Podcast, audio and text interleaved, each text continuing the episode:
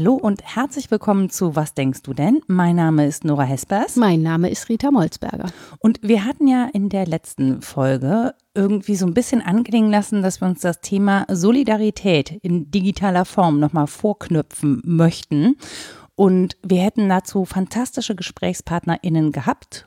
Theoretischerweise, leider aufgrund der immer noch anhaltenden Corona-Pandemie, sitzen wir nicht an einem Tisch sondern haben uns ein bisschen beholfen, indem wir uns Sprachnachrichten haben schicken lassen. Und zwar haben wir die schicken lassen von Frank Jung vom Halbe Kartoffel Podcast und von Emilien Wopana Mudimu, einer schwarzen Aktivistin und Poetin und äh, Leiterin eines Jugendprojekts in Aachen und ich weiß gar nicht, was sie noch alles macht. Äh, Influencerin würde ich fast sagen, wobei das auch eher so politisch gedacht ist. Also ihren politischen Aktivismus äh, kann man vor allen Dingen auf Instagram verfolgen. Und wir dachten, das sind eigentlich die beiden richtigen Personen, um uns etwas zu erzählen über digitale Solidarität und wie sie die erfahren haben ähm, und was das mit ihnen macht. Und deswegen, damit wir da so einen Anknüpfungspunkt haben, würde ich sagen, wir hören uns erstmal die Sprachnachrichten an, die Sie uns aufgenommen haben. Die hat Rita nämlich auch noch nicht alle gehört. Ja, das wird eine schöne Überraschung für mich. genau. Und dann könnten wir, glaube ich, nochmal einsteigen, darüber zu sprechen, was ist eigentlich Solidarität und was hat das mit diesem Internet zu tun. Ich würde sagen, wir fangen an mit der Geschichte von Emilien Wopana Mudimu. Corona-bedingt ist das Praktizieren von digitaler Solidarität zum Teil sogar sehr notwendig um auch kontinuierlich an politischen gesellschaftlichen Diskursen teilzuhaben oder um sich einfach zu vernetzen. Aber beim Punkt Kontinuität wird es eben schwierig. Denn am Beispiel von Black Lives Matter, den Reaktionen auf den Mord an George Floyd und allgemein auch das Sprechen über die Belange von schwarzen Menschen, wird sichtbar, wie performativ oft digitale Solidarität aus der weißen Mehrheitsgesellschaft heraus wirken kann und wie schnell diese auch wieder abflacht. Es geht dabei nicht hauptsächlich um das Posten von schwarzen Kacheln oder wer das nicht getan hat oder darum, jeden Tag themenverwandte Inhalte zu teilen, sondern eher um die Fragen, habe ich wirklich verstanden, was es bedeutet, sich mit den Kämpfen schwarzer Menschen zu solidarisieren und was kann ich tun, um auch langfristig praktische Hilfe zu leisten? Und das nun mal auch offline. Denn digitale Solidarität bringt keine Verbesserung für die Lebensrealitäten von schwarzen Menschen, wenn sie offline immer wieder an derselben Stelle ansetzen, was den Kampf gegen Rassismus und andere Diskriminierungs- bzw. Unterdrückungsformen betrifft, weil weiße Menschen die Verantwortung nicht tragen, sich auch im echten Leben zu positionieren. Das sagt Menschen aus der Mehrheitsgesellschaft in vielen Aspekten schwerfallen, aber Solidarität gegenüber schwarzen Menschen zu zeigen, beinhaltet auch zum großen Teil eigene Rassismen zu hinterfragen sowie Gewohnheiten und die eigene Sozialisierung. Und das ist eine Arbeit, die offline geschehen muss und nicht durch das Teilen von Sharepics erledigt ist. Ebenso leisten unterschiedliche schwarze Initiativen, Selbstorganisationen, Einzelpersonen offline schon seit Jahrzehnten essentielle Bildungs- und Empowerment-Arbeit, was nicht selten unter prekären Bedingungen stattfindet, wie zum Beispiel unbezahlt. Besonders da ist wichtig, ein Bewusstsein dafür zu entwickeln, was es bedeutet, sich offline mit bereits bestehenden Strukturen zu solidarisieren, diese entsprechend zu unterstützen und angemessene Wertschätzung zu geben. So, ich würde an der Stelle sagen, wir merken uns vielleicht vor allen Dingen mal das Wort performative Solidarität und auch äh, was Nachhaltigkeit angeht im Sinne von Solidarität. Was würdest du dir noch mit notieren wollen an der Stelle? Ja, wir können da ansetzen, das ist schon gut. Okay, dann, haben, dann heben wir uns das kurz auf und machen da eine äh, kleine gedankliche Notiz und hören uns kurz an, was Frank uns zu erzählen hat vom Halbe Kartoffel Podcast. Der hat nämlich in letzter Zeit gleich zweimal Solidarität erleben dürfen und können, ähm, auch in digitaler Form. Einmal als ein großer ja, Podcast und Musikanbieter, wie ich finde, meinen äh, Podcast-Ansatz von Halbe Kartoffel nachgemacht hat, kopiert hat, habe ich mich darüber öffentlich äh, ausgelassen und mein Unmut und meine Enttäuschung und meine Wut ähm, ähm, ja, zum Ausdruck gebracht und äh, hatte auch ein bisschen überlegt, ja, was hat das für Konsequenzen, wie kommt das an und so weiter. Aber äh, ich war überwältigt von dieser Welle der Solidarität von vielen Menschen, die genau wie ich fanden, dass das kopiert, geklaut ist und sich dann auch für mich im Netz stark gemacht haben.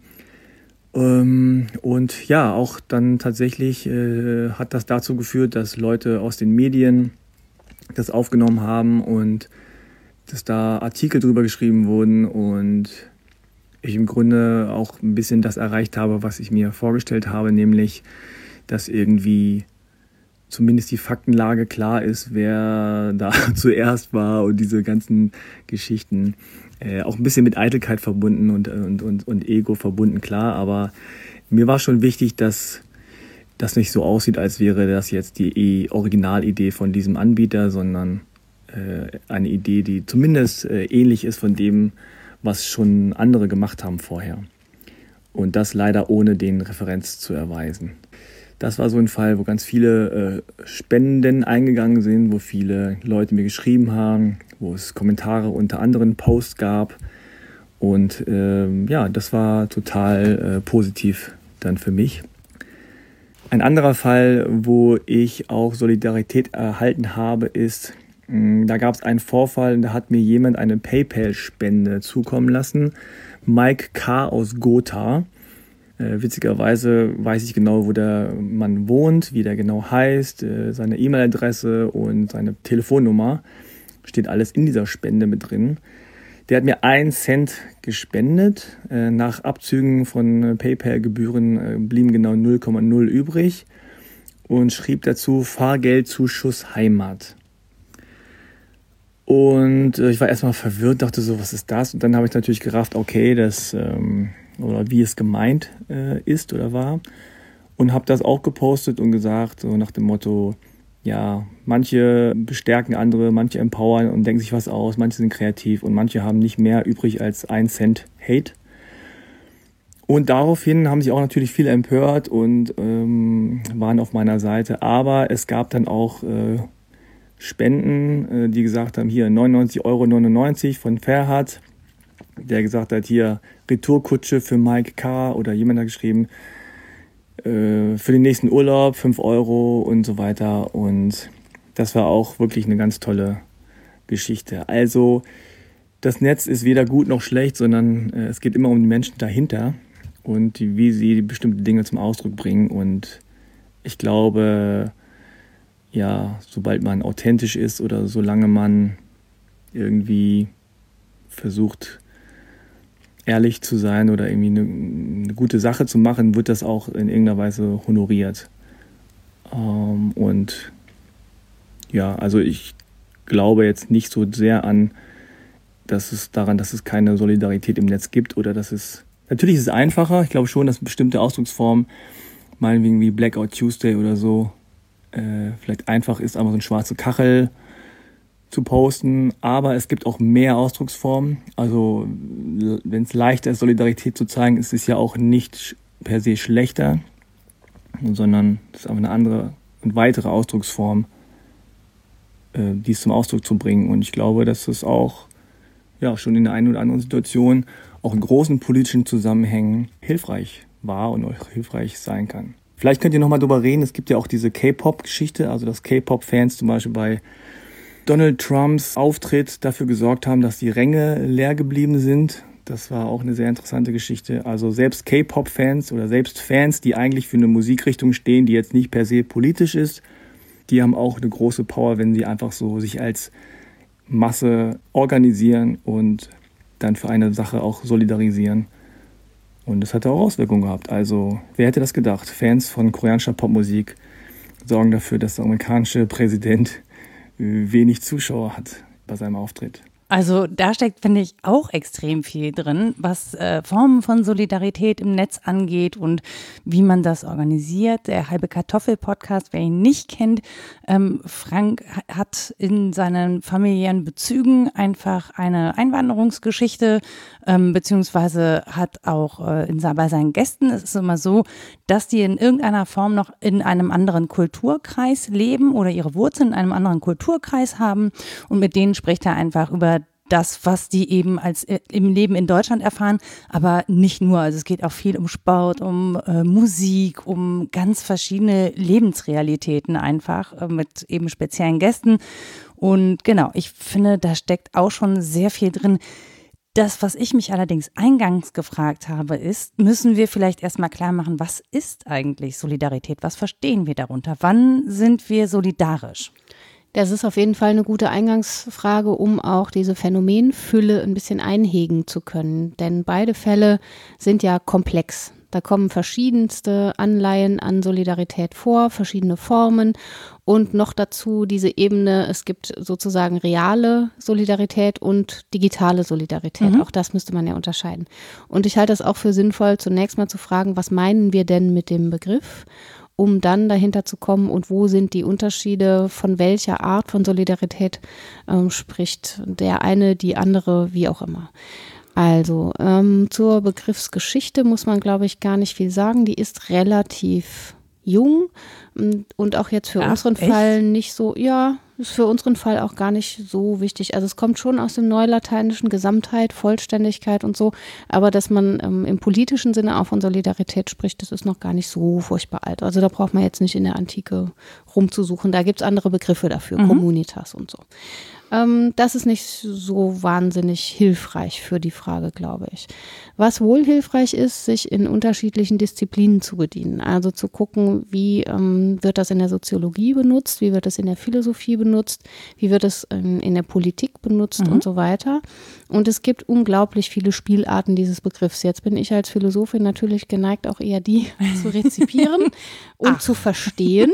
Ach, die anderen kann ich nicht so gut, aber ich habe eine kleine Fülle versucht runterzukochen auf hm, ja, einige wenige, mit denen wir was anfangen können. So, da mag es sehr viel mehr geben.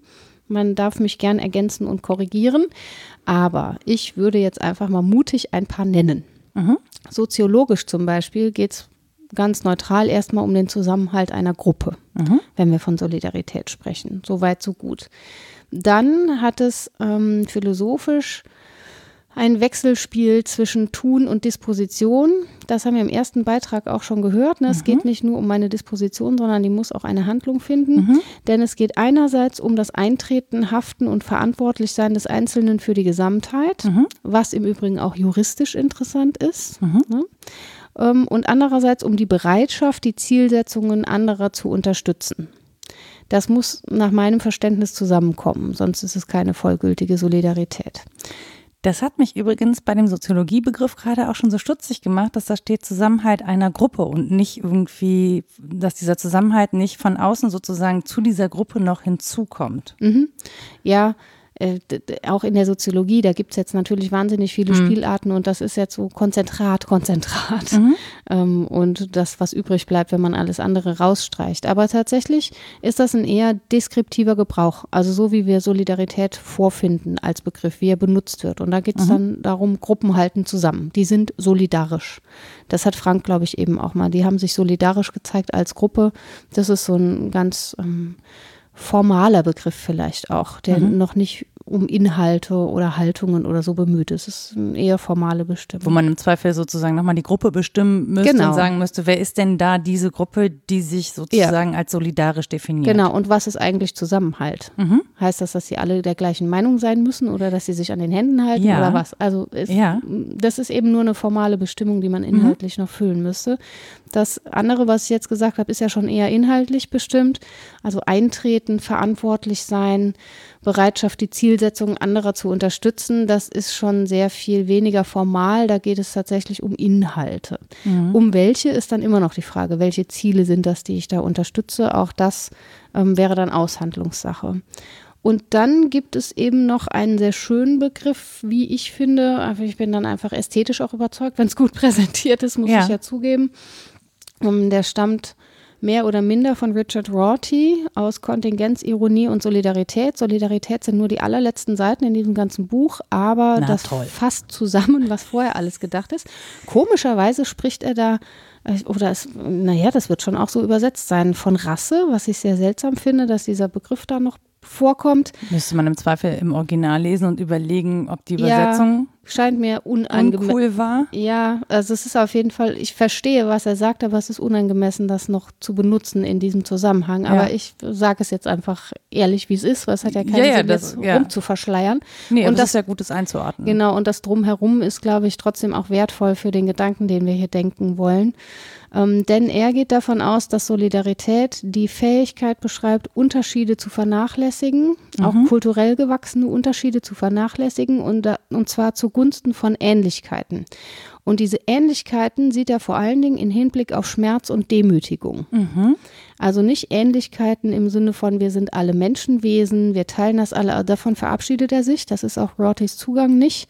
Er fragt nicht, was sind wir als Menschenwesen, äh, was macht uns besonders aus, sondern er fragt nach diesen Ähnlichkeiten in Hinblick auf möglichen Schmerz und mögliche Demütigung und geht davon aus, dass wir so viel Fantasie haben, das auch in uns zu übersetzen, wenn wir von möglichem Schmerz und möglicher Demütigung hören.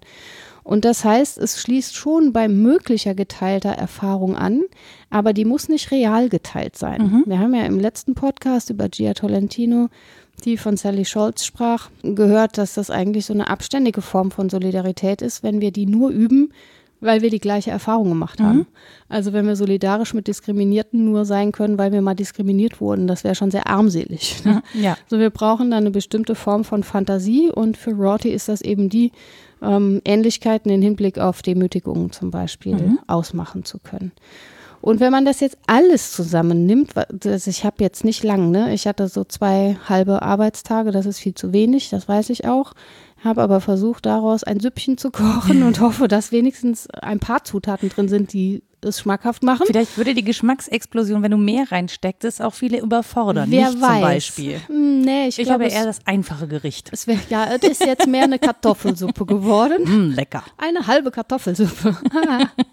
Grüße an Grüße Frank. an Frank, genau.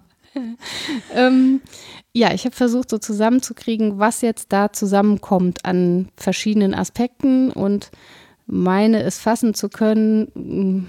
Gleich geht der Horizont wieder viel weiter auf, weil dann habe ich weiter gedacht. Aber erstmal habe ich versucht zu reduzieren. Und da kann man sagen, Solidarität besteht in wechselseitiger Empathie plus das äußere Zeigen dieser Empathie, also die bleibt nicht in mir drin, in motivierter und engagierter Handlung.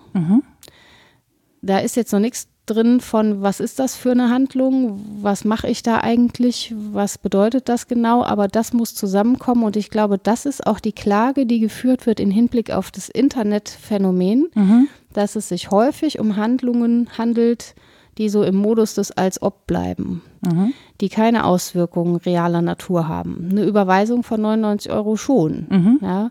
Eine schwarze Kachel vielleicht nicht.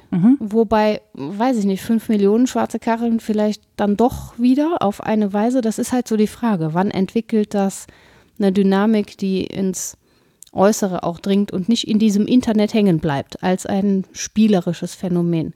Weil das, und das ist der letzte Gedanke, um jetzt mal zum Ende zu kommen mit Laberei, Ich höre dir sehr gerne zu. das macht das Spiel eben in besonderer Weise aus. Ich glaube, es gibt ein Spiel mit Solidarität. Das ist jetzt meine eigene Vermutung. Und das Spiel kennzeichnet, dass es eine Sphäre mh, oberhalb oder unterhalb oder neben der Realität ist, in die wir uns äh, verkrümeln können. Ja, es findet in der realen Welt statt, aber es geht ja um Irreales an einem irrealen Ort und ja, zu irrealen Bedingungen beim Spielen.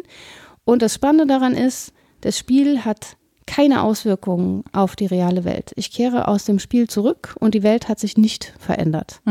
Meine Sicht auf die Welt mag sich mal, aber meistens auch nicht, wenn man ehrlich ist, sondern das bleibt eigentlich abgeschlossen. Das ist mh, nicht schlimm, würde ich sagen, sondern eine Sphäre von Freiheit. Und wenn wir Freiheit erfahren, ist das im allergünstigsten Fall auch so, ähm, dass wir sie politisch werden realisieren wollen. Das ist so Schillers Hoffnung zum Beispiel, dass das Spiel auch politisch wird.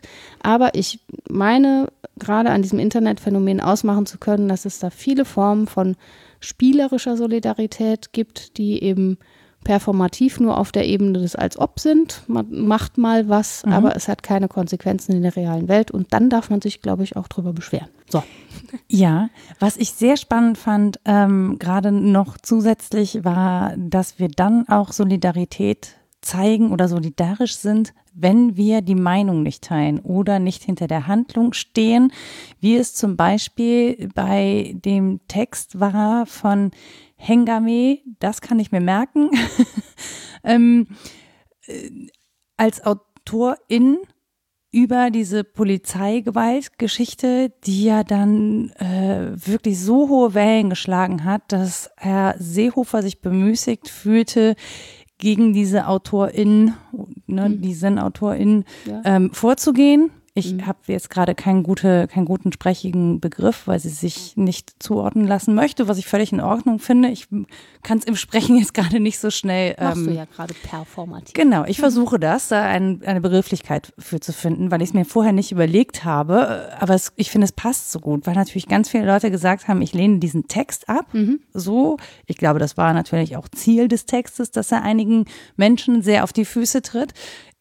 Zeige mich aber trotz allem solidarisch, weil ich finde, dass das im Rahmen von Pressefreiheit, von Freiheit oder was auch immer erlaubt sein muss. Oder dass man gesagt hat, ähm, die, also grundsätzlich geht es nicht, dass ein Innenminister einen Journalistin angreift. Ja. Also einen Menschen, einen schreibenden Menschen angreift, ähm, in der Möglichkeit und in der Freiheit, sich eben zu diesem Thema zu äußern, auch dann, wenn es hart ist, wenn es weh tut, wenn es missverständlich ist, wenn man es missverstehen will.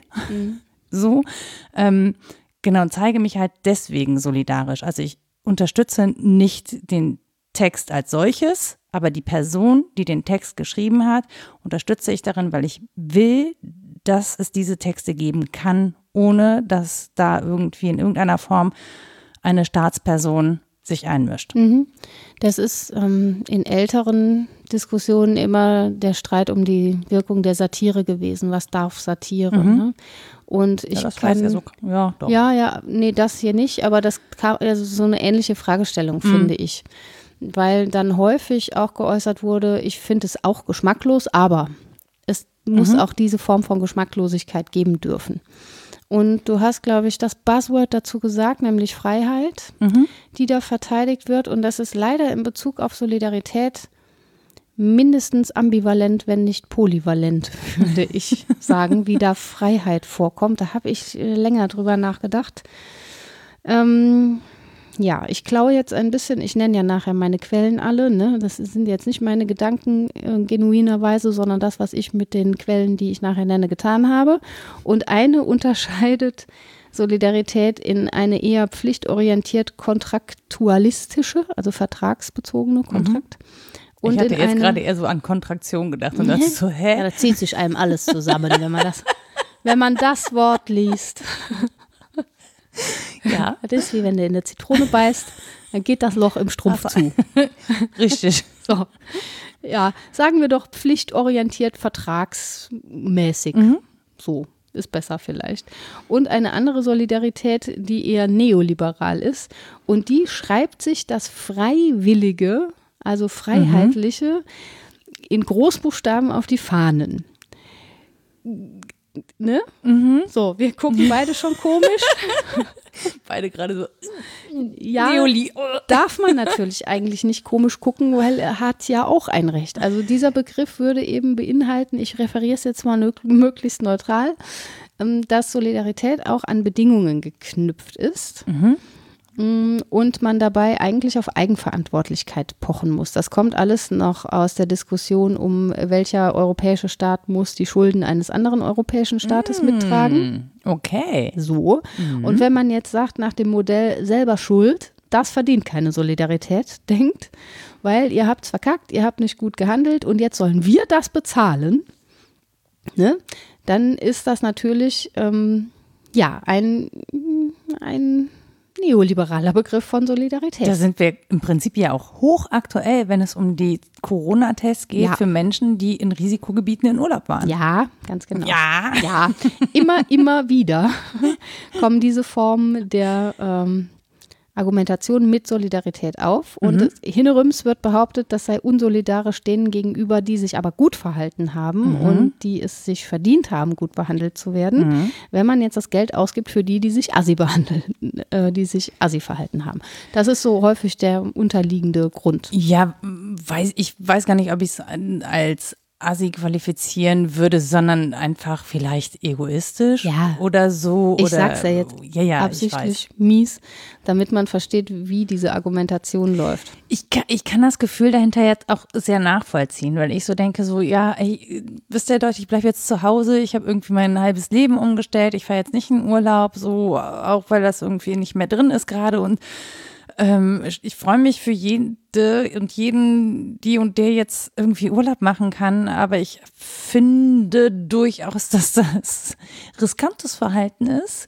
Auf der anderen Seite bin ich aber auch sehr einsichtig, ähm, zu sagen, äh, das gehört halt auch irgendwie zum Leben dazu und viele Menschen haben sich jetzt wirklich sehr arg zurückgenommen und auch gerade wenn du irgendwie eine Familie bist und mit den Kindern die ganze Zeit irgendwie in der Wohnung bleiben musstest. Und das heißt ja auch nicht, dass die Leute, also natürlich gibt es die, die am Ballermann Party machen, ja, aber das ist ja jetzt auch nicht das Grob. Es fahren ja jetzt nicht alle in Urlaub, um sich da die Kante zu geben. Manche sind halt in irgendwelchen Ferienhäusern und halten sich ja trotzdem weiterhin an die Regeln. Ähm, so, Ja.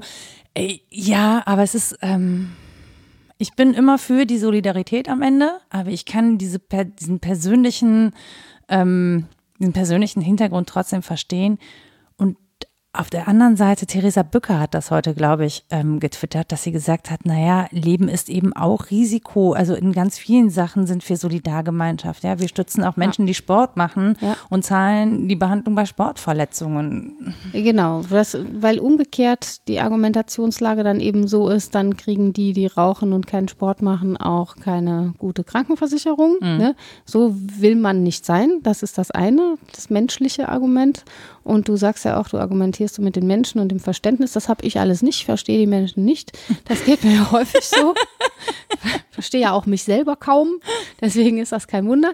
Aber ich kann ja trotzdem vom Konzept her sagen, Solidargemeinschaft besteht für mich eher darin, auch, äh, ich mache jetzt Anführungszeichen, schwarze Schafe mit durchzuschleppen. Als darin, das Kind mit dem Bade auszuschütten und die bestrafen zu wollen, die es jetzt ähm, irgendwie missbrauchen oder so und damit die Freiheiten der anderen total einzuschränken.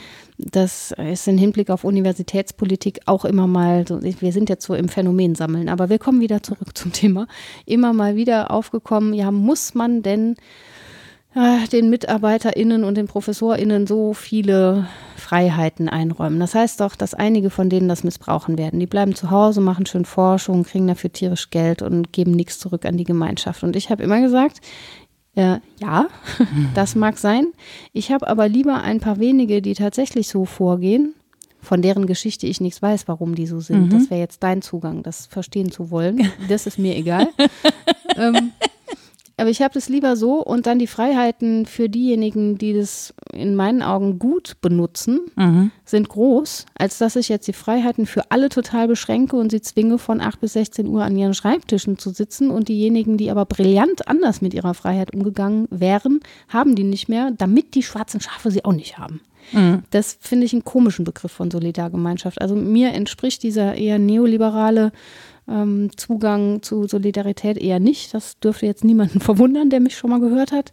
Aber es ist natürlich ein Punkt dran, dass man sagt, wir können vielleicht auch nicht unendlich leisten für diejenigen, die sich wirklich extrem doof verhalten haben. Das, ich verstehe, dass man auch so denken kann. Vielleicht machen wir den anderen Begriff noch, damit wir was haben, womit wir weiter hantieren. Ja, bitte. Das wäre dann mm, der eher pflichtorientierte und das klingt so hölzern und furchtbar, ist aber eigentlich ganz seelenvoll, finde ich. Ähm, denn wenn wir sagen, es geht eigentlich um die mm, Vertragsebene, um ein Aushandeln und Festlegen darauf, was wir als Gemeinschaft wollen, dann geht es letztlich um den Punkt, stark steht für schwach ein. Das ist Solidarität. Und es referiert immer auf ein Wir. Mhm. Also nicht ihr habt euch richtig verhalten, deswegen werdet ihr mit Solidarität belohnt, sondern wir, wir sind alle ein Wir mhm. und jetzt müssen wir halt gucken. Die Schwächeren müssen da irgendwie äh, mitgedacht sein. Es ist gleichzeitig, sind wir verpflichtet und verpflichtend. So. Ja, was ich an der Stelle gerade schon sofort dachte, ist, dass die dass mir schwach als Begriff nicht taugt, mhm.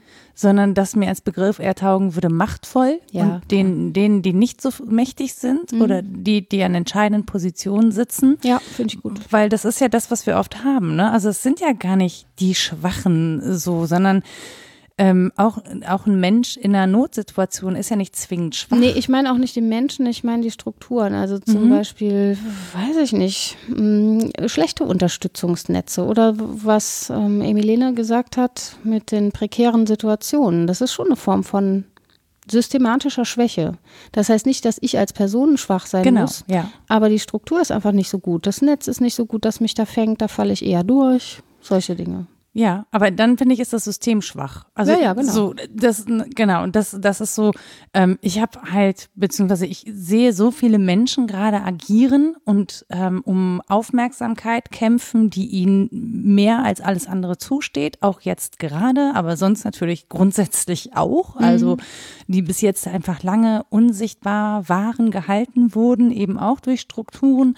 Und ähm, ich glaube, weil ich die, weil ich so viele Menschen, Gesichter, Persönlichkeiten vor Augen habe, die ich sehr schätze, ähm, die ich sehr bewundere für das, was sie tun, auch für die Kraft und Energie, die sie aufbringen, kann ich mich gerade mit Schwach einfach nicht anfreunden, ja, ja. sondern sehe das wirklich auch aufgrund der Strukturen ähm, als eine, als eine äh, Macht Position an. Und ich glaube, es ist, das beinhaltet Solidarität nämlich genau auch. Mhm. Und das ist ja auch so ein bisschen das, was gefordert wird. Die, die mächtig sind, äh, sei es finanzmächtig oder eben mächtig in Einfluss oder in, äh, in der Möglichkeit, Netzwerke zu eröffnen, Chancen zu eröffnen, ähm, Räume zu eröffnen, die mögen bitte handeln und sich solidarisch erklären mit denen, die, die oder in deren Macht es bislang nicht steht, um ja. sie an Macht zu beteiligen. Ja. Und äh, in ganz vielen Sachen sehe ich das oder fühle ich wirklich, dass das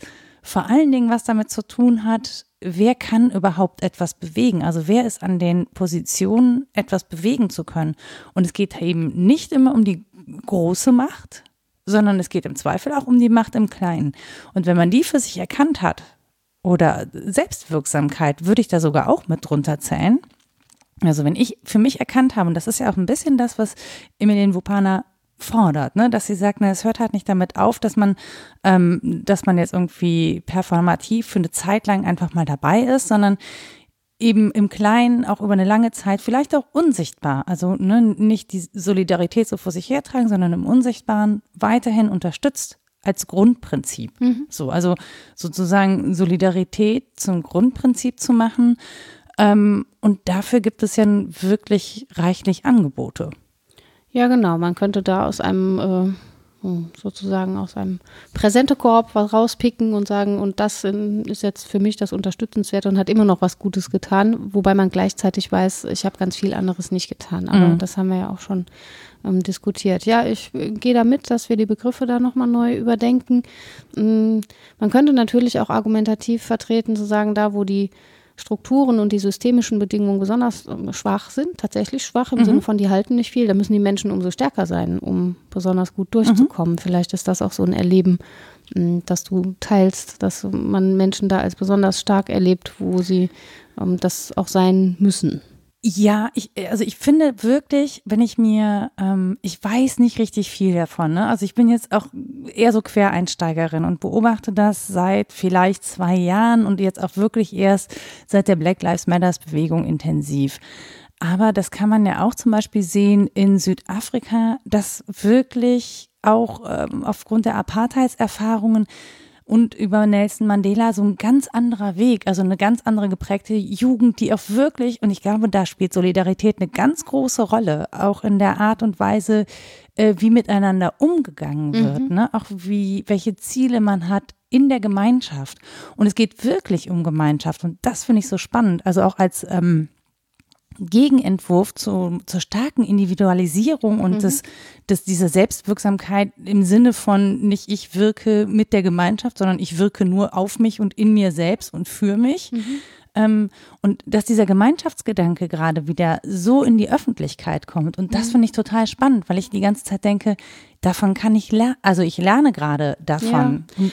ja, ich glaube, man muss ihn gar nicht vorordnen oder überordnen dem Einzelnen. Denn jetzt am Beispiel von Franks Spendending, mhm. die Leute haben ja als Einzelne gespendet. Dass mhm. sie eine Spendengemeinschaft sein würden, wussten die nicht. Nee. Hätte ja sein können, ich bleibe allein mit dieser Aktion. Mhm. Es war aber trotzdem ein Akt der Solidarität, ja. weil ich nach Rorty möglichen Schmerz und mögliche Demütigung sozusagen ähm, mit na, nicht mitempfunden habe, sondern verstanden habe, würde ich sogar sagen, und zugunsten dieser Ähnlichkeit entschieden habe und die, die Unterschiede, deine Geschichte ist eine ganz andere als meine, dann einfach vernachlässigt mhm. habe. Und das ist gut gelungen. Dass sich also eine Gemeinschaft bildet, kann schon auf Basis von Einzelaktionen passieren. Ja. Und das würde ich auch sagen, ist das Positive, was Gia Tolentino ja sehr kritisch sieht und ich auch. Aber es ist schon auch was Positives an dieser Hashtagisierung dran. Mhm. Also sich zusammenzufassen unter einem womöglich sehr allgemeinen Begriff heißt auch, wir zielen zumindest sowas wie Gemeinschaft an mhm. als Einzelne. Zumindest mögen das einige so denken. Ob man das jetzt nur als Fahne vor sich herträgt oder was, das hat dann wieder mit der inneren Haltung zu tun. Aber es bündelt ja schon Einzelinteressen zu etwas mehr, mhm. als es vorher war. Ja. Und das ist eine Möglichkeit, die die Digitalisierung bietet, die allzu selten in dieser Weise benutzt wird, wie sie dann in die reale Welt auch zurückstrahlt und wirksam im Sinne von politischer Handlung wird. Das sehe ich schon sehr, sehr kritisch. Aber man kann nicht in Bausch und Bogen ablehnen. Tut ja auch niemand. Habe ich verstanden. dass, dass das ähm, Äußern von Solidarbezeugungen im Digitalen nicht ausreicht. Klar. Nee, das. Aber damit muss man nicht das Äußern von digitalen Solidarbezeugungen irgendwie ablehnen. Es reicht halt nur nicht. Genau, ja, die Frage ist, die ich mir halt stelle, ist, ist es billig, das digital zu machen? Ja. Das war ja so ein bisschen auch ne, die, der, der, Vorwurf. Mhm. Und ich glaube, ja, es kann natürlich billig sein. Ne? Wir haben auch bei der Black Lives Matter-Bewegung gesehen, dass es InfluencerInnen gab, die einfach so ein Schild auch zu einer Demo mitgenommen haben, mit dem Schild Black Lives Matter, Hashtag bla, ne, posiert haben, das Ding eingepackt haben und wieder Übrigens trage sind. ich folgende Jeans. genau, ja, richtig. Mit diesem Outfit und so. Das gab es natürlich natürlich auch. Und das ist, glaube ich, ähm, ein Paradebeispiel für performativen Aktivismus, der wirklich null nachhaltig ist. Wobei, selbst dieses, selbst dieses Bild kann ja bei einem der FollowerInnen dazu geführt haben, dass die es ernst ja, nehmen. Ja, ja. Und dass sie sich trotz allem, und das finde ich so schwierig und das finde ich so ein bisschen perfide, ne? Auch an diesem Blackout Tuesday. Natürlich ich gehe davon aus, dass die meisten das irgendwie in einem Moment von Schock und so ist es eben auch gewesen beim Anschlag in Halle, so ist es auch gewesen beim mhm. Anschlag in Hanau, ähm, beim Mord an Walter Lübcke ist überhaupt sowas in der Form gar nicht geschehen. Also ähm, natürlich ist das oft nicht nachhaltig, aber die Frage ist, muss es das? Also muss das bei allen nachhaltig sein oder reicht das? Ähm, dass dadurch, dass es so groß war, mehr mitgezogen werden, als hätte es gar nicht stattgefunden. Mhm. Also entweder das oder nichts sozusagen. Das Problem ist, glaube ich, dass wir das immer nur im Nachhinein beantworten können. Ob ja. das eine Wirksamkeit entfaltet, liegt auch daran, ob darauf geantwortet wird.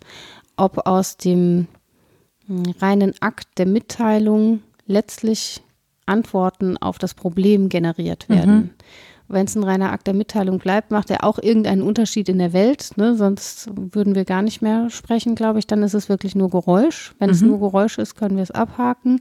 Aber es ist ja meistens schon irgendeine Form von Äußerung dabei, auf die man sich beziehen kann. Aber ob das passiert, ist halt die Frage. Und ich würde auch sagen, der systematische Unterschied ist, mh, wieder in zwei Richtungen. Erstens macht es einen Unterschied in der Welt später mhm.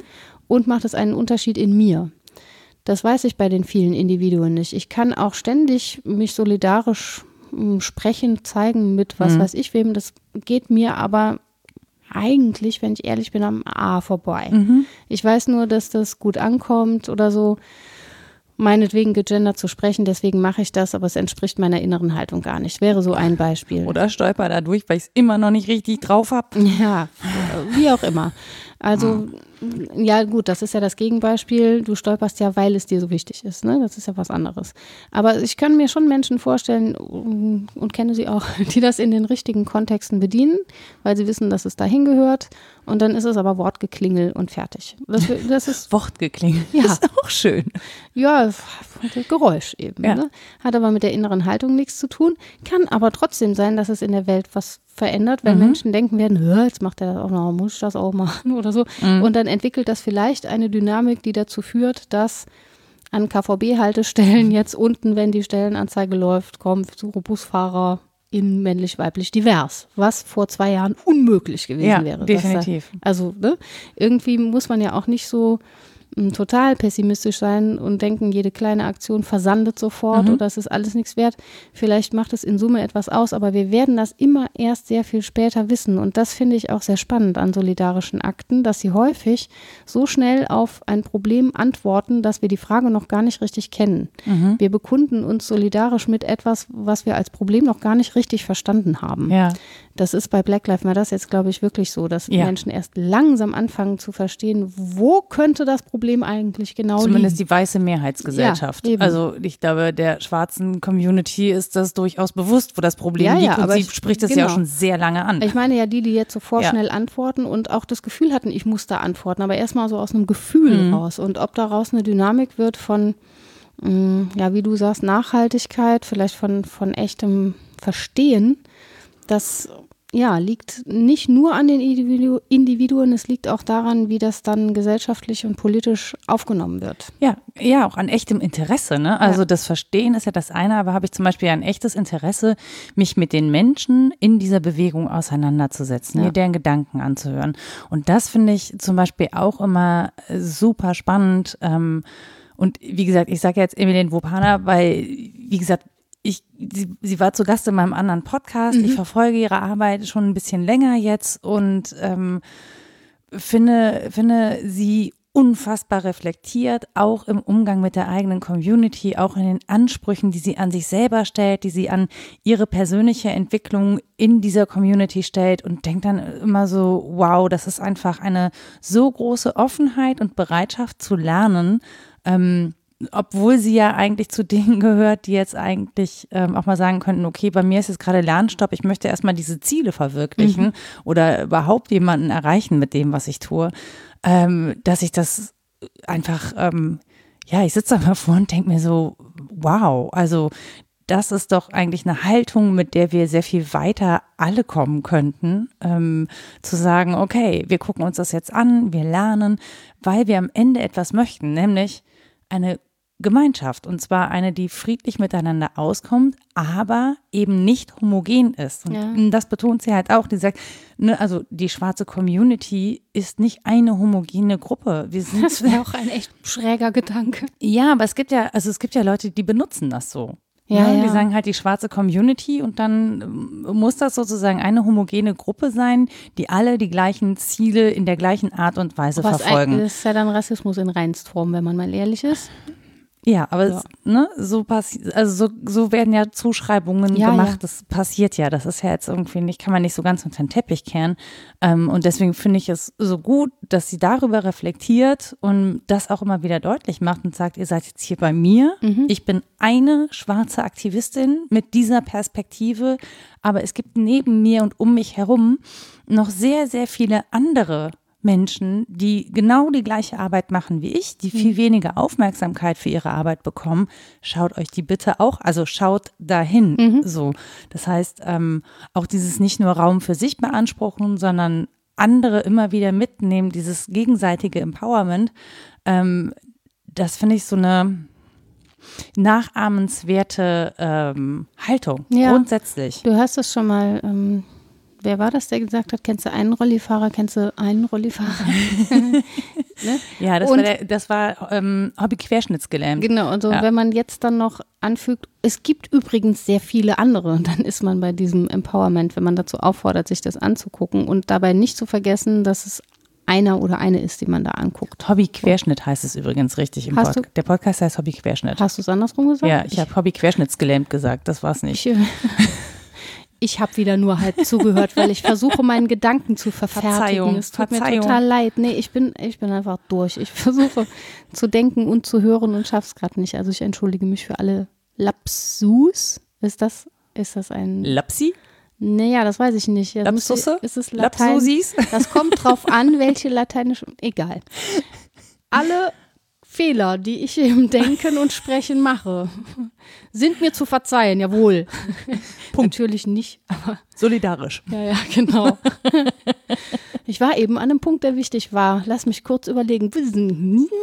Ah ja, genau.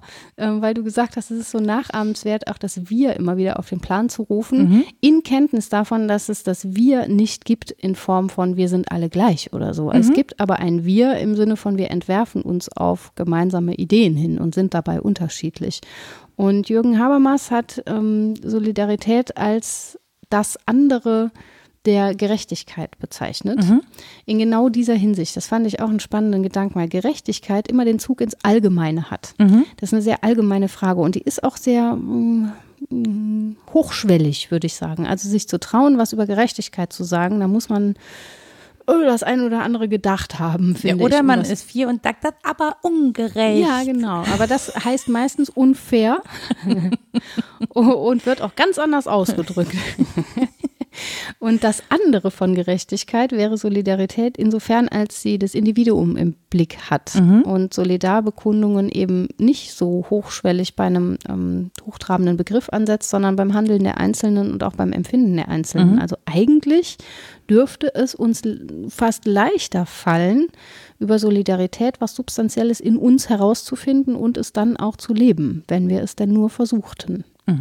Und ich hatte dazu nämlich auch noch einen Gedanken, der wieder an das Digitale anknüpft. Ähm, nämlich, dass wir ja jetzt sozusagen für Solidarität äh, Likes bekommen. Ja. Und das ist ja, das finde ich so, das macht es mir manchmal so ein bisschen unbequem. Das war auch, glaube ich, der Punkt, in dem wir, über den wir gesprochen haben, so mit wem zeigen wir uns solidarisch, ja, oder wie leben wir unsere Solidarität. Ähm, dieses, dieses Performative ist halt auch immer ein bisschen unangenehm, ne? Den anderen so zu zeigen, ja, hier, da, ähm, schaut da hin, macht da hier ähm, und so. Ähm, ich bin da schon äh, aufgeklärt oder was auch immer.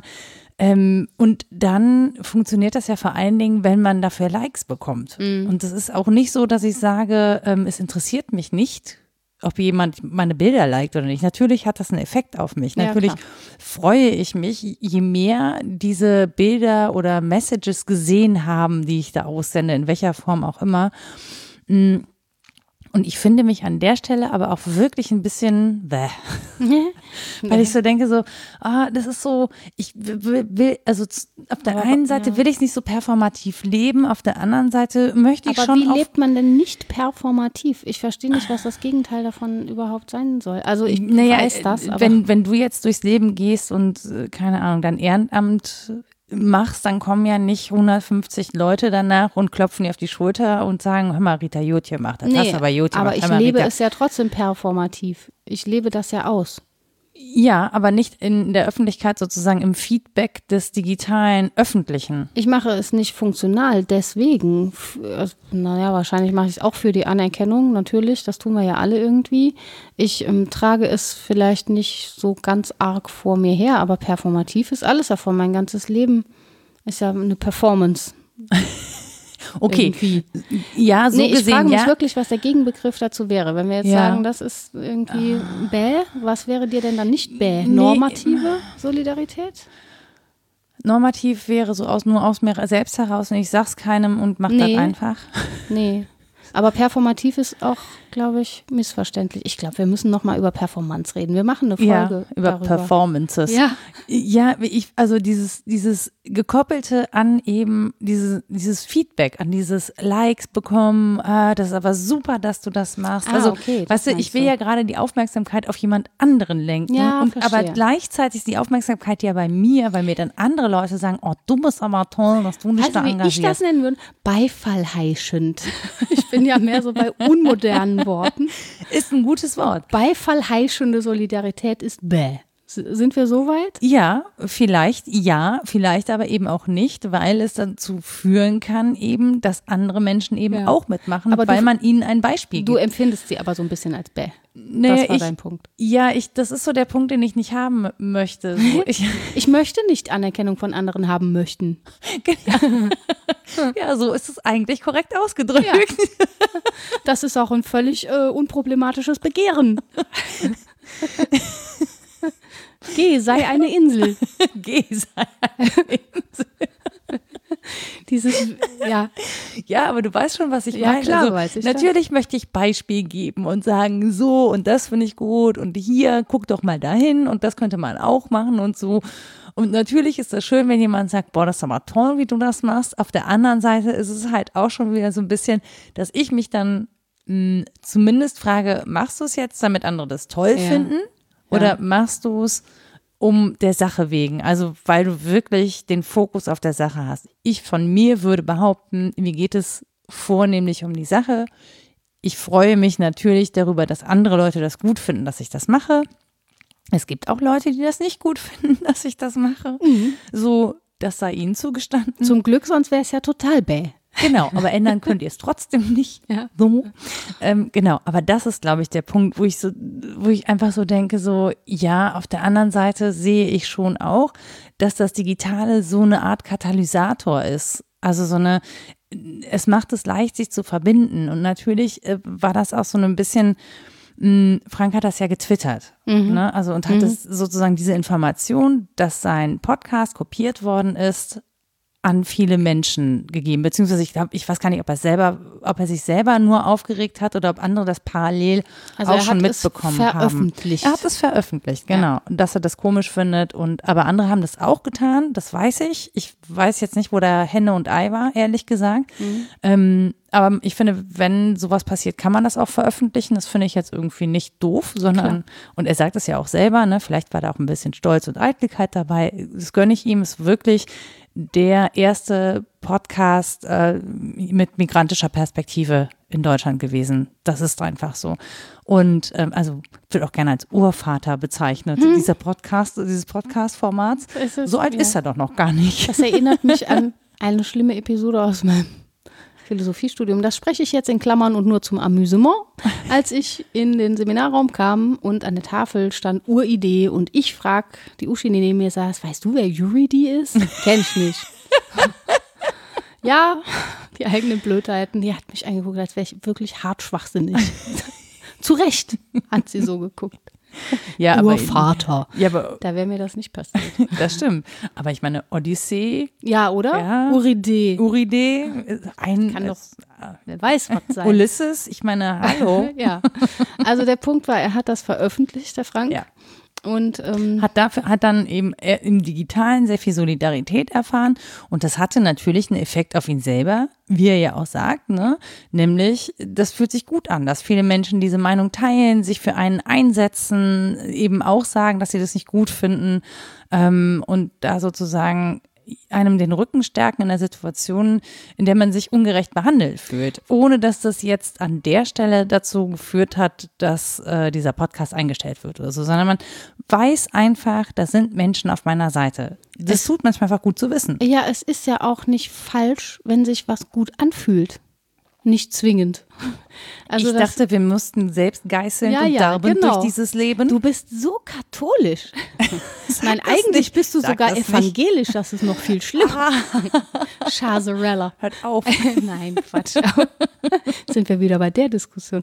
Vielleicht so asketisch, dass du dem entsagen willst. Na, Es kann ja gut sein, dass wir uns was Schönes tun wollen. Also, dass wir auf Anerkennung aus sind von anderen und zwar in Form von echter Resonanz und nicht im Sinn von hier hast ein Like oder so. Der Das Krankenwagen fährt übrigens bei Rita vorbei. Ja, also aber, aber fährt vorbei. vorbei. Noch. Für alle, die im Auto sitzen und immer zucken, so wie ich auch. Na, vielleicht lassen wir es kurz auslalüen. Ja, wir, wir, wir sind ja jetzt informiert, warum Ja. es lalüt. Das stimmt, okay, dann möge es weitermachen. Also, dein Punkt war, ist das nicht irgendwie eine komische Form von vornherein irgendwie mitzuteilen und Anerkennung zu erfahren. In dieser Weise macht das sozusagen mein Anliegen etwas unreiner, verunreinigt das Nee, das, die Idee oder was? Nee, aber ich glaube, dass man das denken kann. Also ich Mhm. glaube, dass man das denken kann. Ich glaube nicht, dass Frank das veröffentlicht hat und gesagt hat, so jetzt zeigt euch alle solidarisch mit mir, sondern einfach grundsätzlich erstmal seinen Unmut geäußert hat und sich dann in der Folge darüber gefreut Ja, hat. genau, dass- so hat er es auch geschildert. Genau, ja. Ja. Das, und das finde ich, das finde ich überhaupt nicht verurteilenswert, sondern das Nee, ist so, ja. also die Frage ist halt, ist Solidarität immer dieser große, ähm, das haben ja ganz viele, dass es so ein großer Rettungsakt sozusagen Ja, sein verstehe. muss oder Mhm. kann es auch die kleine Handreichung sein? Ja. Und, ich, ähm, und ich finde, das ist auch das, was Emilien Wopana sagt, dass sie von diesen Handreichungen spricht, nämlich weil die im Zweifel auch viel dauerhafter sind, weil es eben nicht dieses, dieses, ich habe jetzt da so meinen Impuls, ne, und dann, dann schaffe ich das jetzt mal vier Wochen irgendwie, mich da zu engagieren und dann ist aber auch schon wieder vorbei, sondern es verändert etwas in mir so nachhaltig, dass ich bereit bin, langfristig, in welcher Form auch immer, ähm, eine Handreichung Ja. da zu machen. Es ist ja auch sehr gemein, die verschiedenen Formen von Solidarität gegeneinander auszuspielen und zu sagen, diejenige, die auf persönlicher Ebene die Hand reicht, wo Menschen so zusammenkommen, wo es eben um den Anschluss bei möglicher geteilter Erfahrung oder bei real geteilter Erfahrung geht, die sei weniger wert als die abstrakte politische, wo ich ähm, eben nicht von real geteilter Erfahrung ausgehe. Warum soll das weniger wert sein? Es sind einfach sehr unterschiedliche Formen. Und ich glaube, wenn wir auf eine verzichten zugunsten der anderen, sind wir nicht gut bedient. Wenn wir nur im Abstrakten verhandeln, werden das nicht so viele Menschen ins Leben holen wollen, weil nicht viele folgen, mal doof gesagt. Wenn wir aber auf der Ebene der kleinen Handreichungen bleiben und das nicht in die Zivilgesellschaft und in den politischen Diskurs tragen, ähm, ist auch schlecht, glaube ich, weil wir dazu eine zu komplexe Gesellschaft sind, als dass es auf der Ebene bleiben könnte, dass wir uns persönlich das Händchen geben und uns auf die Schulter klopfen. Das ist auch wichtig. Aber das finde ich eben eine Form, ähm, das so fies zu hintertreiben, wenn man das eine gegen das andere ausspielt. Und das passiert immer wieder, dass ja, eher intellektuelle Diskurse dann sagen, ha, das andere, das ist so abständig und nichts wert, dass die eher Konservativen dann das Virtuelle bashen und sagen, ja, das ist aber doch nur eine Kachel und das ist nichts wert. Ähm, warum spielt man das gegeneinander aus? Das sind letztlich Schwächungen, ähm, die nicht sein müssen. Das darf alles zusammenkommen im Begriff der Solidarität. Ich glaube, dass das eben keine Schwäche, jetzt sind wir wieder bei schwach des Begriffs, ist, dass er so reichhaltig und mh, trennunscharf ist, sondern dass das eine große Stärke sein kann, weil eben aus unterschiedlichen Disziplinen und auch in unterschiedlichen Hinsichten zu Solidarität beigetragen werden kann. Und ich würde mich sogar zu der These versteigen, dass sich der Begriff dadurch erst stabilisiert, dass er so instabil ist, weil wir ihn sonst längst aufgegeben hätten. Ah, ja. Er, er, er wackelt sozusagen wie so ein Kreisel, Ja, der ja genau. eigentlich Ja, Stabilität genau. durch Rotation hat. Ja, so. Und weil wir nicht damit fertig werden, weil wir immer an den Rändern noch mal gucken wollen, ob nicht noch was anderes dazu gehört, weil es ein Ideal ist, das wir auch nie erreichen, so ähnlich wie Bildung. Deswegen schreibt sich das in immer neuen Konstellationen auch immer neu fort, sonst würden wir fertig damit und das wäre eigentlich ähm, kein Gewinn, sondern ein großer Verlust.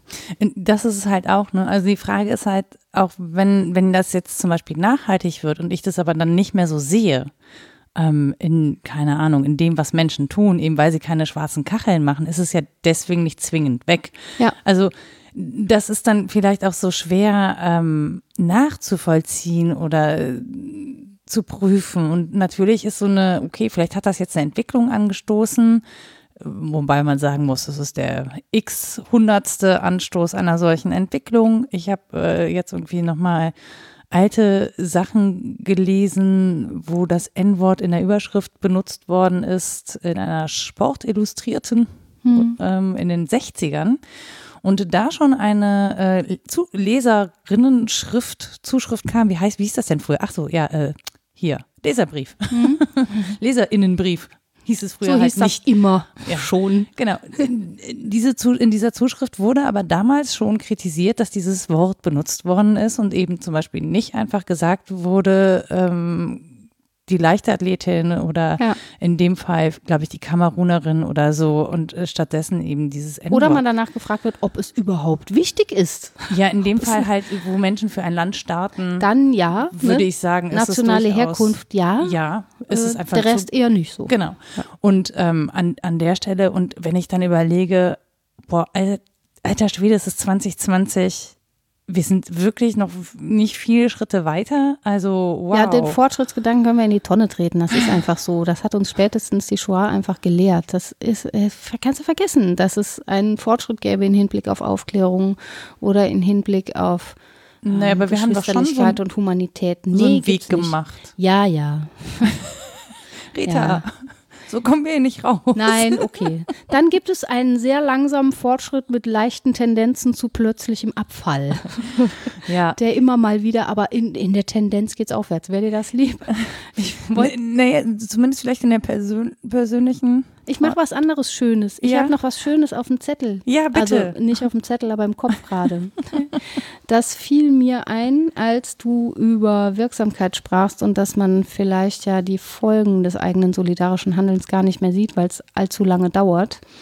Ich hatte den Eindruck, da müssen jetzt TheologInnen ran, dass es eine Verwandtschaft gibt, Verwandtschaft in den Begriffen der pflichtorientierten Solidarität und der früher genannten Brüderlichkeit, jetzt Geschwisterlichkeit. Geschwisterlichkeit ist eigentlich was, was ich nur aus dem, weil meine Horizonte sind halt sehr begrenzt, also ich kenne es nur aus dem christlichen Diskurs oder aus dem eher theologischen. Aber ich glaube, dass was Ähnliches gemeint ist. Und an diesem Begriff des Geschwisters habe ich mich aufgehangen, weil ich dachte, das garantiert eigentlich für zwei Ebenen, weil das ist einerseits horizontal, meine, mein Bruder, meine Schwester sind auf horizontaler Ebene mit mir verbunden, aber es ist dadurch, dass es ja eine generationelle Fortsetzung ist, eigentlich auch vertikal. Also Geschwisterlichkeit ist was, was sich fortsetzt in Generationen und dann könnte ich mich bei diesem Gedanken beruhigen und sagen, ich muss das gar nicht jetzt in meiner Zeit erfahren, dass das zur Gänze umgesetzt wird, wird wahrscheinlich sowieso nie passieren, aber Brüder, Schwestern, Nachkommen, ne? Und deren Brüdern und Schwestern und so weiter, SchwesterInnen. Schwesterinnen. Aber tatsächlich ja auch ein Begriff, der in der schwarzen Community sehr viel verwendet Ja. wird. Ne? Meine Brüder und Schwestern. Ja, zu Recht, finde ich. Oder also ich würde den, ich würde Ja. den, der, ich würde sogar den Begriff der Brüderlichkeit mit einkaufen. Das, ich habe da gar nicht so ein Riesenproblem mit. Geschwisterlichkeit ist einfach schöner, klingt aber auf Deutsch kacke. Ähm, Wie ist denn das im Englischen? Siblings? Sisterhood. Nee, Sib Sibling. Siblinghood? Siblinghood. Brother and Sisterhood. Ja. Ja, am ehesten so, ne? Ja, das klingt vielleicht ein bisschen cooler als Geschwisterlichkeit, aber come on. Ja, na, ich, ich, ich finde, man kann damit halt vor allen Dingen was zurückgewinnen, weil es so, ah, das dockt wiederum an, an Erfahrungen, die viele haben. Auch Einzelkinder kennen Geschwisterlichkeit. Das ist nicht diskriminierend, What? würde ich behaupten. Ja, es gibt ja nun auch Wahlverwandtschaften und die Beobachtung anderer. Glücklicherweise. Ja. Weil ich bin ganz zufrieden mit den echten, aber die gewählten sind mindestens auch so toll.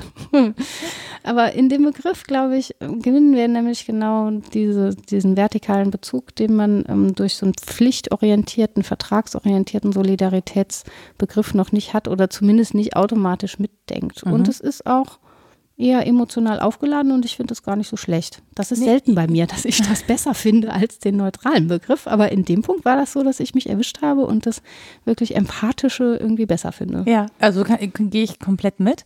Ich hätte gerade noch so einen Gedanken, ich, wir haben diesen Freiheitsbegriff so ein bisschen ähm, aus den Augen verloren, den fand ich aber total spannend, weil ich glaube, dass Solidarität eben nicht nur das Mitfühlen ist, sondern auch das, ähm, die Erkenntnis, dass die Freiheit, in welcher Form auch immer, einer anderen Person in irgendeiner Form eingeschränkt ist oder äh, bedroht ist. Ähm, und dass wir uns sozusagen, äh, auch in welcher Form auch immer, dafür einsetzen, dass andere Menschen wirklich von allen Freiheiten profitieren können, die wir uns selbst auch zugestehen.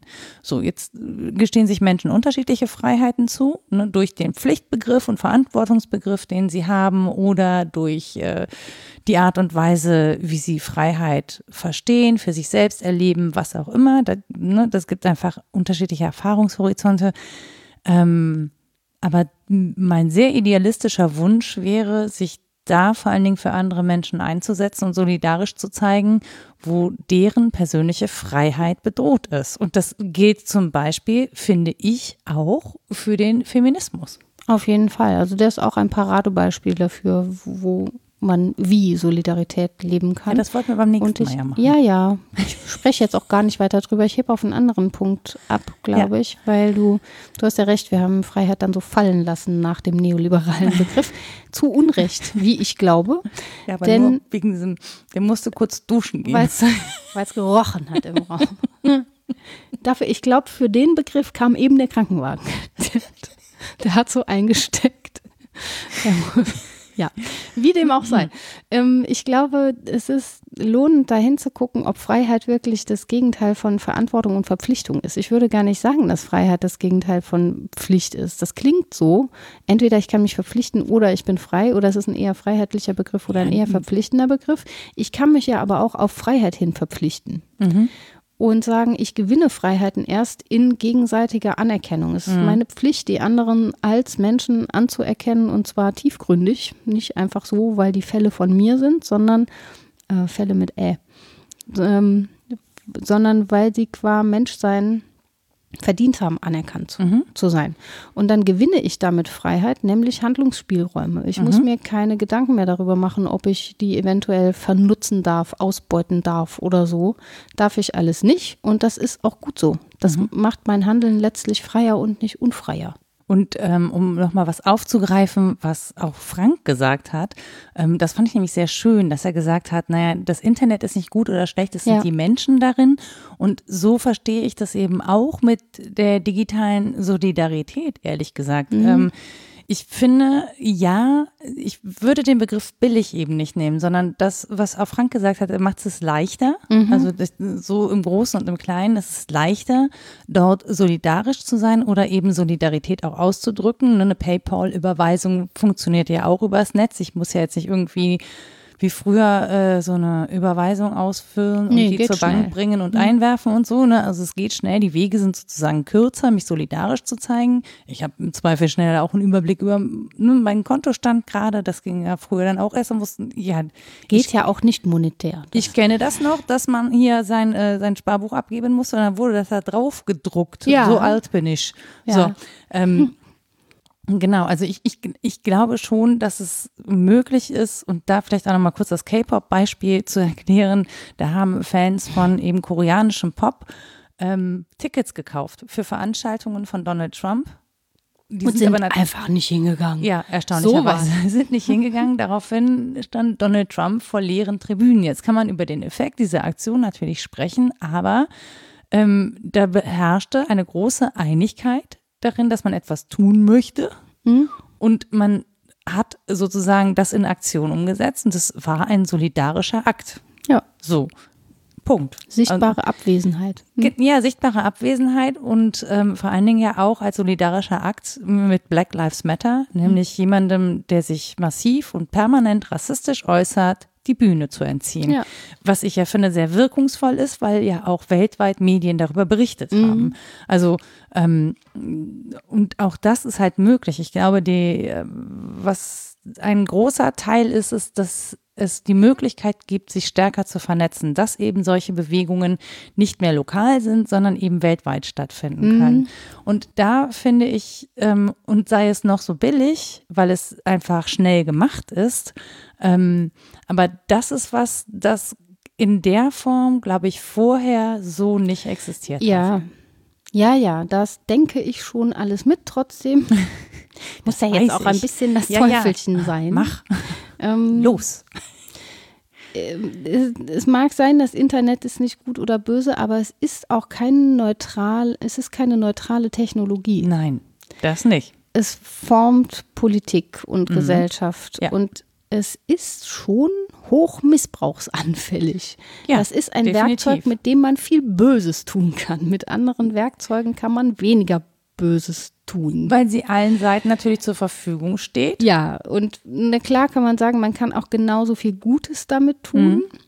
Aber die Dynamik, die es entwickelt hat, es ist ja, wie gesagt, bei Tolentino auch schon, es ist eine kurze Geschichte, aber es gibt eine Geschichte des Internet, mhm. die lässt uns jetzt nicht hoffnungsfroh erstrahlen, dass wir. Nee, das ist natürlich, nee, das ist natürlich auch anekdotisch evident. Ne? Ich habe jetzt natürlich auch ein paar äh, Positivbeispiele zum Thema Solidarität ist extra ja auch rausgepickt. So. Sollten wir auch tun, ja, glaube ich, um das zu, zu sehen. Ja. Ne?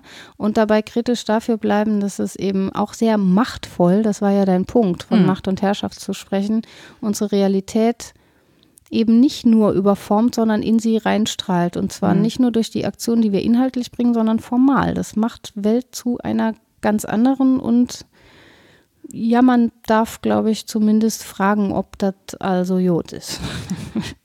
definitiv, also das darf man definitiv fragen. Und die Frage ist aber auch, wenn wir darin in der Lage sind, Gutes zu tun, mhm. ähm, ob wir das nicht einfach weit häufiger so nützen müssten, nützen müssen, mhm. nutzen müssten, ähm, anstatt es eben denen zu überlassen, die eben nichts Gutes damit tun. Ja, klar. Wohl wissend, also auch vor dem Hintergrund, dass wir natürlich wissen, dass diese Plattformen, über die wir diese Solidarität organisieren, wieder Konzernen gehören, die eben auch nicht solidarisch handeln, die genau sozusagen für solche Konstrukte sorgen, die wir im Prinzip ja kritisieren, mhm. weil sie eben sich unsolidarisch zeigen, weil sie Menschen in prekärer Beschäftigung haben, in Abhängigkeitsverhältnissen, ähm, ausspähen, was auch, also da gibt's natürlich sehr viel Unsolidarisches in diesen Netzwerken selber.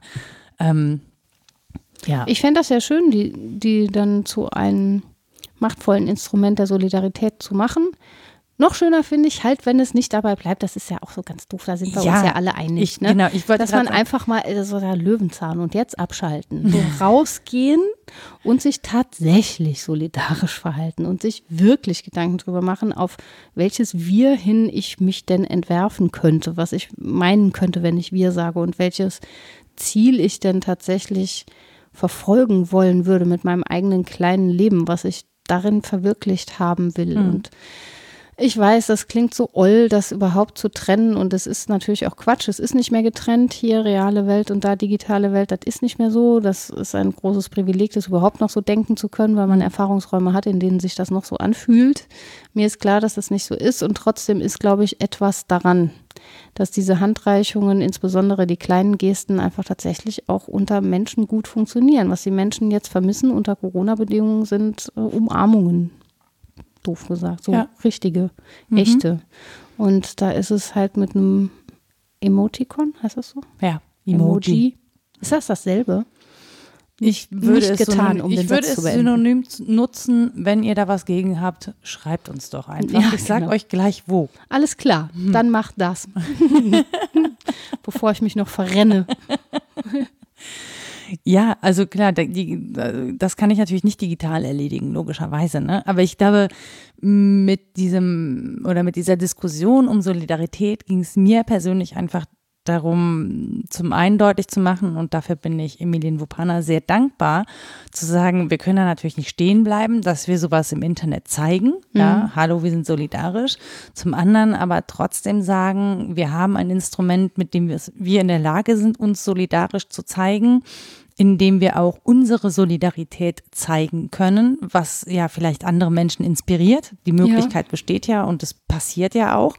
Ähm, und uns einfach darüber bewusst zu sein, dass das natürlich dann nicht alles sein kann, ne? sondern dass es einfach reale Auswirkungen auch haben muss, dass wir das mitnehmen, dass, wie sie sagt, wir uns informieren, bereit sind zu lernen, ähm, und das sozusagen in unser tägliches Leben zu überführen. Ja, aber jede geschwisterliche Handlung, sei sie digital oder nicht digital, ist ja zunächst mal eine, die Menschen zugewandt ist. So falsch kann das nicht sein, würde ich sagen. Naja, manch, manche Geschwister kloppen sich auch. Auch dies ist eine Form der Zuwendung. das merkt man erst ganz, ganz viel später. Das merkt man, wenn dann kommt, wer war das? Ja, was? wer? Niemand. So. Hier ist niemand. Genau. So, du sagst und ich lese nochmal. Ja. Nur für mich. Du, du machst deinen Abspann, oder? Nee, du machst jetzt bitte erst die Soll Literaturliste. Ich? Ach so, ja, richtig. Das, das ist, ich bin schon. Meine Wir halten Güte. das hier noch spannender, damit ich hier noch länger überlegen Da, da, muss. da, da. Ich habe sie sogar ausgedruckt. Ich habe heute meinen Drucker repariert. So ist mein Zugang zu technologischen Dingen, indem ich mit der Faust draufgehauen habe. Und danach hat er wieder funktioniert. Ich konnte es nicht fassen. Der hat gemacht. Und dann ging der wieder. Es war so kontraintuitiv, was zu reparieren durch einen Faustschlag. Naja, hat, ja, Hauptsache funktioniert. Ne? So, Bayert und Brinkmeier sind die Herausgeber folgenden Bandes. Solidarität, Begriff und Problem. Bam! Da kommen ganz unterschiedliche Perspektiven zusammen. Es ist gleichwohl von 1998. Ich weiß nicht, wie die neueste Auflage ist, müsste ich mich informieren. Mal gucken. Es sind aber noch aktuellere Sachen dabei, keine Sorge. Seyla Ben Habib, äh, die zu lesen ich allgemein empfehle hat äh, den schönen Band Die Rechte der anderen, Ausländer, Migranten, Bürger, nicht gegendert im Titel, mh, vorgelegt 2017. Caroline Emke ist bestimmt vielen ein Begriff, äh, Philosophin und Journalistin auch und Publizistin. Ähm, die kann man über dieses Internet lesen Die und ist hören. auch bei Twitter. Ja, im Gespräch mit René Aguigar. Wie tragfähig ist das neue Wir-Gefühl? Das bezieht sich auf die Corona-Situation, wo wir am Anfang alle noch gedacht haben, oh, wir sind alle gemeinsam betroffen, es gibt Solidarität und, und so. Naja. Ähm, Hartmann Martin, Solidarität als Ideologie, das findet sich auf den Seiten, müsste es, der Bundeszentrale für politische Bildung auch. Es ist auf jeden Fall auch gedruckt in Aus Politik und Zeitgeschichte, das ist von 2013. Dann hatte ich ähm, zwei noch genannt und zitiert. Das eine war Richard Rorty, Kontingenz, Ironie und Solidarität.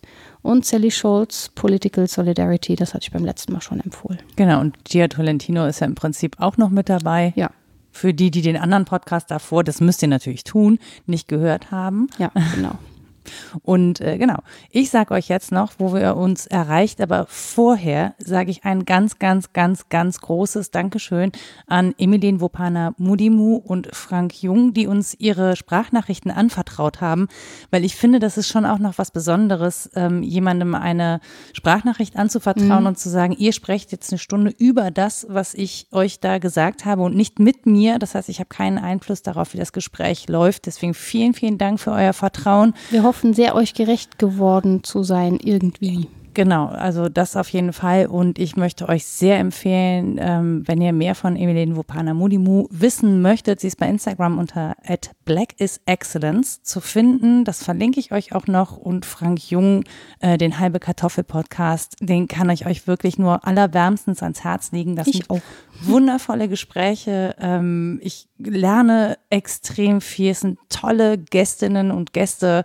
Ähm, wirklich Riesenempfehlungen. Nicht nur, weil Frank auch in dem gleichen Jahr wie wir für den Grimme Online Award nominiert war. Und wir wie- uns irgendwie automatisch wahnsinnig gut verstanden haben. Ja, Finde und- ich. Nicht, dass er das jetzt ganz anders sieht, aber ich fand den Vielleicht gut. hätte er uns dann auch keine Sprachnachricht geschickt. Ah so, ja, möglich. Hat er ja Unter dir geschickt. Ich habe Grüße von dir ausgerichtet. Ah, okay. Vielleicht war es war auch das der ausschlaggebende Ja, ach, Punkt. man weiß es nicht. Ich weiß es nicht. Genau. Und wenn ihr uns zu dieser Folge noch was schreiben wollt, dann erreicht ihr uns unter rita etwas denkst du denn.de oder nora etwas denkst du denn.de. Wir haben einen Twitter-Account, der heißt wddd-podcast. Wir haben eine Website www.wasdenkst-du-denn.de. Da könnt ihr uns Kommentare dalassen. Äh, ihr findet uns auch auf Facebook.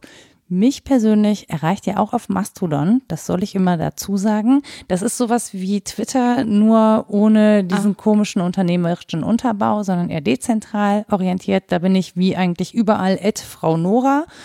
Und ansonsten habe ich jetzt noch was vergessen. Ach ja, genau. Ihr dürft uns, wenn ihr das möchtet, äh, Bewertungen dalassen, da wo ihr Podcasts hört, weil das anderen Menschen hilft zu wissen, ob wir ein Podcast sind, den ihr hörenswert findet oder eben nicht. Wir freuen uns auch, wenn ihr uns einen kleinen Text dalasst, in dem ihr sagt, warum ihr uns vielleicht gerne hört oder auch nicht gerne, wenn ihr das gerne möchtet. Ähm, Das wollen wir euch nicht vorschreiben, aber am liebsten haben wir natürlich Am liebsten wollen wir das schon. Was? Ganz so wollte ich es nicht formulieren. Aber Rita hat natürlich recht. Am liebsten natürlich, warum ihr uns gerne hört. Ich will den Rest nicht verbieten, aber es würde uns schon traurig stimmen. Wenn ihr wollt, dass wir in unsere Kissen weinen, dann macht doch, was ihr wollt. So. Wir freuen uns trotz allem über eure Solidarität mit diesem Podcast-Projekt. Und bis dahin wünschen wir euch eine gute Zeit und bis zum nächsten Mal. Tschüss. Tschö.